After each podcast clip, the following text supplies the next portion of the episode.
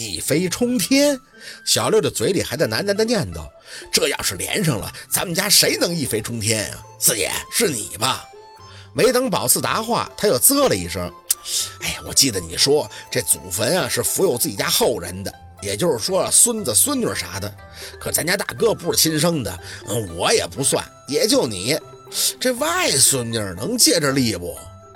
外孙女还真借不着自己家的祖坟啥力。”其效果呢，也就相当于你姑姑有钱，你叔叔有钱，你撑死了能借点光，本身的时运是沾不到祖坟光的。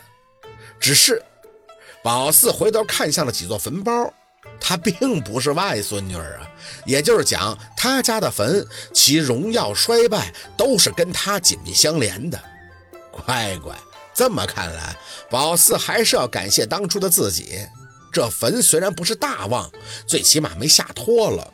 六十分能涨到八十分，这六号哨所一没，直接升职也不容易了。呀，四姐，你这是给谁上的坟呀？小六一看坟就瞧出不对了，几步走到早先二舅妈的那个坟前。这祭品怎么就这个坟前有啊？你不是给奶奶上坟呀？不是。宝四抽回神回应了一嘴，走过去蹲身收拾了一下坟前的大包。我给我妈上坟。多少年我也没见你特意给你这个二舅妈上过坟呀？你怎么？我妈，宝四重复了一遍。小六点头啊，我知道你二舅妈谁？你叫她什么？这个人耳朵是不是有问题？宝四收拾好包站起来，看着小六的眼一字一顿道：“我妈。”小六的喉结抽动，嗯，你妈哪个妈？干妈呀？你啥前认的？梦里呀？宝四无奈了，亲妈。宝四清了一下嗓子，听清楚了吗？这是我亲妈，你亲妈。小六那音调扭曲的都快赶上山路十八弯了，亲妈啊！是啊，宝四收拾好东西，挨个的坟头上磕了三个头。到他早前二舅妈这里时，嘴里还在念叨着：“妈，我回去了啊。”哎，你等等等等等等等等。小六受了刺激，扯着宝四的胳膊站在那里不动。四姐，你没事吧？这是我爸的前妻，她可是走了二十多年了，怎么就成了你妈了？这事儿你得跟我说清楚。你妈不是？手松开，我告诉你。宝四特别淡定地站在那里，也不想再瞒了。事实上，这两天还挺奇怪的。从夏文东看到那些化验报告后的反应来看，他肯定是不知道宝四不是他的女儿的。那常理来想，他下一步肯定是要去找薛若君质疑的。这宝四到底是谁的女儿？这到底是怎么回事？云云。然后薛若君这边呢？宝四遮掩时的结论很明显，他是不知道宝四被调包的。但是后来他知不知道？那宝四就不清楚了。根据宝四执意要和陆佩在一起时的反应来看，他应该知道他不是亲生的，所以后来就不管了。否则他不得和夏文东一样横拦竖挡的？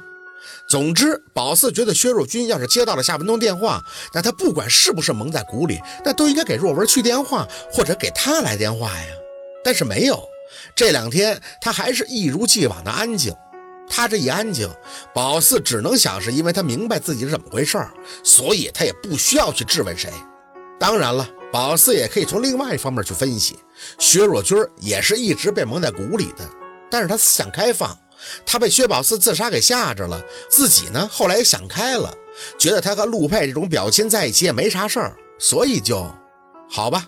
这一点其实并不能说得太通，连宝四自己都难以接受。可无论如何，他没电话，没动静，这么能沉住的气，那还是不正常。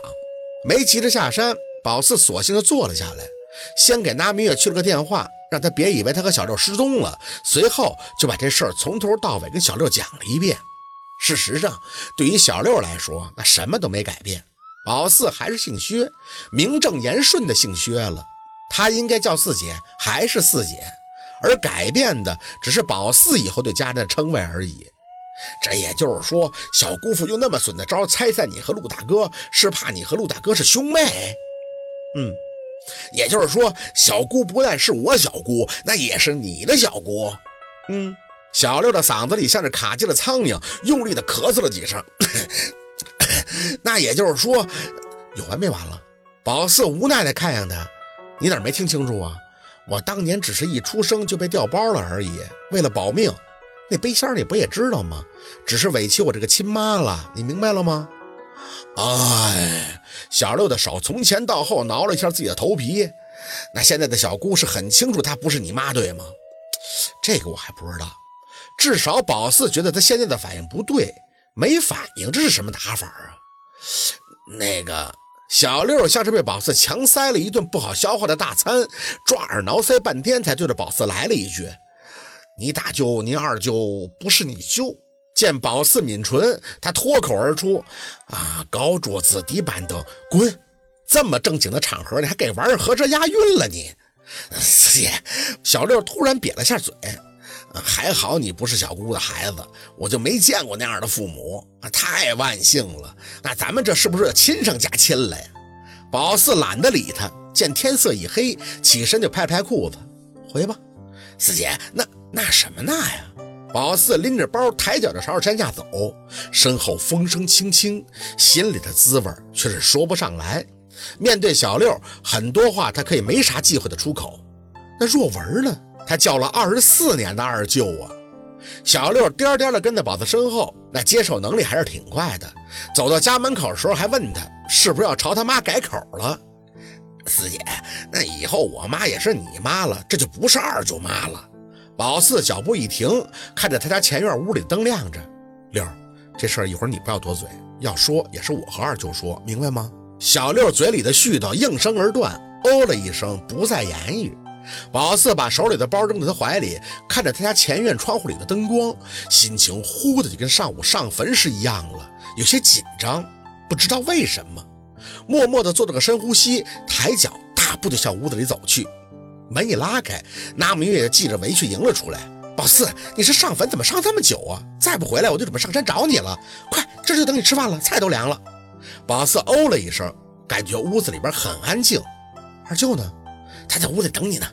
那明月忽然就压低了声音：“这阵不好了，不知道咋的了。按理说啊，你给村里立了功，还给几个爷的病治好了，这喜事儿啊。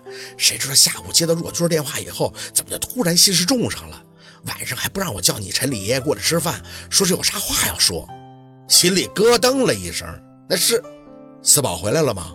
若文在屋里喊了一声，声音少有的严肃。那明月慌忙的应着：“哎，回来回来了，这不得让孩子洗手啊？”说着，还凑到宝四耳边来了一句：“不知道抽什么风，弄得人都紧张了。”宝四没多说话，原地提了提气，还是抬脚走进了里屋。饭菜都摆在桌子上了，若文仍是坐在主位上。一看到宝四，那眼里就有说不出的复杂，没急着进去，就站在门口的位置，眼神在半空中汇聚纠缠，心潮暗涌，双方的情愫忽的就都变成拼命的压抑了。宝四，进去吃饭呀！那明月不明就里，推着宝四上桌入座，拿过一个碗还给盛饭。哎呦，你都不知道那下午的表彰大会有多热闹，那村里人们全来了，谁都羡慕我，都说我。四宝，若文的眼睛一直在和宝四对视，苦涩的味道浓郁。你都知道了是吗？宝四眼睛酸了，嘴角却用力的扯着，头一歪，努力的做出调皮狡黠的样子。嗯。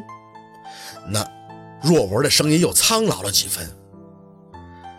你回来的时候心里都明白了，嗯，嘴里吐出了一个笑音。宝四看着若文张张嘴，似有千言万语，却都突然卡在了喉咙里。